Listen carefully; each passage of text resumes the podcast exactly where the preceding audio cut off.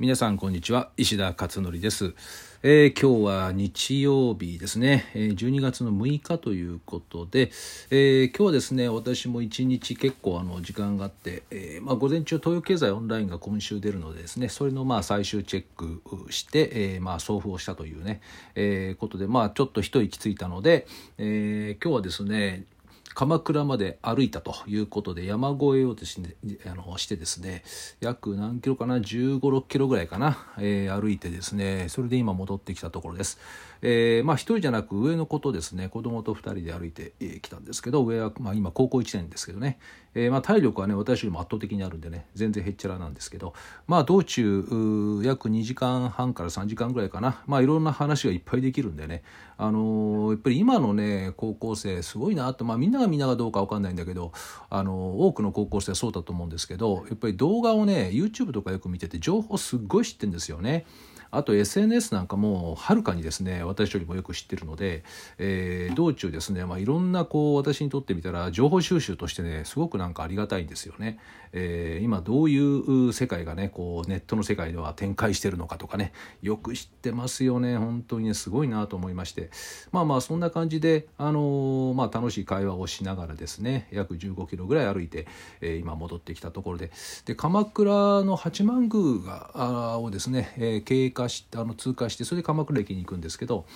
えーと、鎌倉の八幡宮はあのもみじがすんごい綺麗なのがあってですねみんな結構たかってまして、えー、私も写真撮って、えー、先ほどインスタですね、えー、インスタにあげましたけどあれはなかなかね思わず撮りたくなるようなね、えやっぱり紅葉でしたかね、えあと人はそんなに多くないですね、え通常の日曜日もっと八幡宮いっぱい人がいると思うしあと小町通りとかねあの辺も、まあ、そこそこいたけどねそこそこいたけどももっと密集してるんで普段はですね、えー、それに比べるとまあ半減ぐらいなのかな半分か60%ぐらいっていうそんな感じですかね、えー、という感じでした。で今日ブログに上げたのは今日2本実は上げたんですけど一つはですね、えー、プレジデントファミリーに久々に出まして、えー、冬号ですね。今ちょうど販売されてんじゃないかな発売されてると思うんですけど読解力は家で伸びるという、まあ、こういったあのテーマで、えー、今回の特集が全部組まれていて、えー、私もですね取材を受けまして私の内容がこういくつか出てるんですけどで面白いことに今回ですね高学歴芸人で名を売ってるですねなんか灘高東大卒の澤田さんという芸人がいらっしゃるんですけど、まあ、この方と私のが、えー、一緒にこう出てるんですね。こう会話対応になるような感じでですね、えー、でまああの私も、まあ、びっくりしたのはこの澤田さんがねおっしゃってる内容と私が言ってる内容えーまあ、今回実はあの YouTube ゲーム漫画で国語力がつく方法とかね読書をしなくても実は国語って簡単に上げられるんだよっていうそんな話なんですけど、まあ、私もこれについてはいろいろ今まで東洋経済の記事もそうですし、えー、ブログでもそうですしあちこちでいろいろ書いてきたんですけど、まあ、これを総集編として今回あの今回の記事にですね私には載ってるんですがこの沢井さんもですねほぼ同じ方向性のことが書かれていて結構驚きました。で灘高東大ですからねあのいわゆるもう勉強のね真髄をもう知りきったねあの知り尽くした方なのでその方がやはり同じようなことをおっしゃってるってことで、えー、結構あのまあまああのやっぱりそうだよねっていう感じでねすごくこう、まあ、驚きとともにね納得をしたということなんですけど、まあ、あとそれ以外にもですね結構あのすごくね、まあ、当たり前なんですけど参考になることをたくさんおっしゃっててですねあの私も勉強になりましたねこの沢井さんのねおっしゃってることに関しては。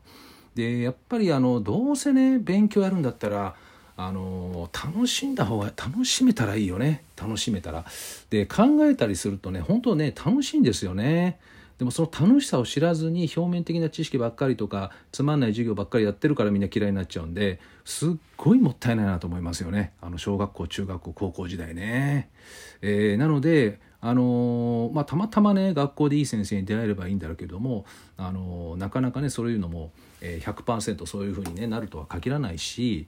えー、ということはやはりいろいろこういった民間のですねいろんな方々の話とかを聞いてその中からフィットする内容をですね取り入れてみてでそれで自分なりに工夫していくっていう方法しか今のところないのかなと思いますね。でも一昔前に比べるとですね今こういったあのいわゆるその本質的な事柄っていうのがネットだったりとかこういった記事をね通じて世の中に出るようになったんですよね。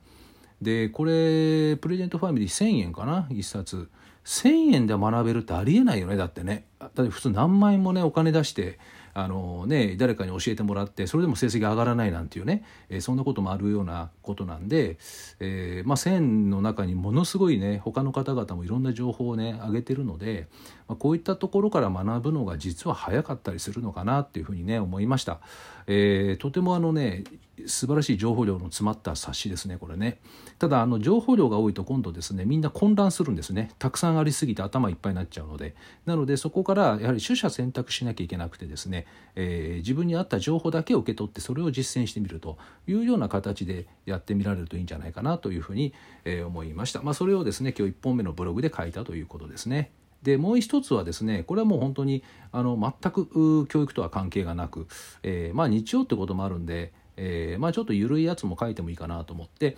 えー、これで、リファっていうあのメーカーがあって女性はよく知っているようですね、えー、男性は多分ほとんど知らないんじゃないかなと。私は少なくとも知らなかったんでね、えー、このリファっていうメーカーがあって、まあ、あのなんか美容のあれかなコロコロかなんかであの有名なのかな。それでこのドライヤーがですね以前出たんですよね。昨年の終わりだったかな1年前だったかな。あのドライヤーが出てですねでこれがねあの私のあのずっともう10年来あのお願いしてる美容師さんのところで導入されて、えー、紹介してくれてですねすごいいいですよねこれね。あの温度を感知してですね熱くならないようにこう調整したりとかね。あとまああのあのいわゆるイオン効果とかイオン効果なのかな？あのモイスチャー効果なのかな？なんかいろいろあってあのすごく髪にもいいっていうことで、えー、これはですね買ったんですよね。で買って家にね今あってそれ使ってますけどでそのリファっていうメーカーが今回あのファインバブルっていう名前のシ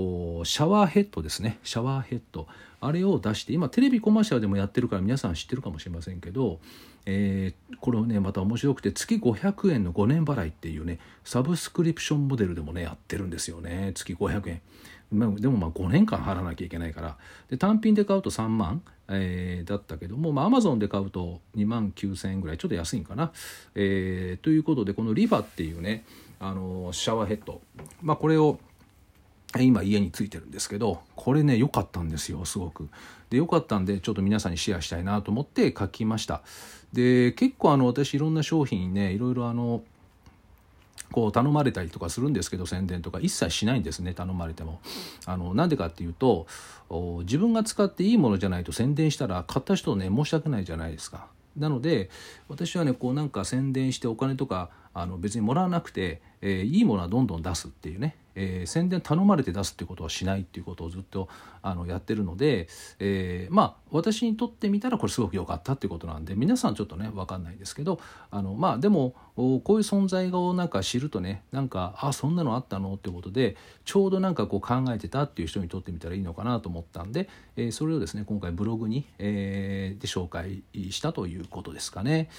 えー、まあ私はこんなにねなんかあの女性ほどいろんな商品をたくさんこうね買あのこだわって使ってるっていうのはなくてなんかあんまりあのどうでもいいやと思ってるところなんですけどでもなんかあのいろいろ出会っていく中でなんかいいものに結構出会ったりする時はたまにあってですね、えー、そういうのはあなんかなんか自分だけでこう知ってるのもなんかもったいないなと思って。それでまあブログっていう手段でちょこちょこっと紹介ができたらいいなと思ったんで今日のですね2本目ということでブログに書いてみました、えー、よろしかったらですねブログの方をご覧になってみてください、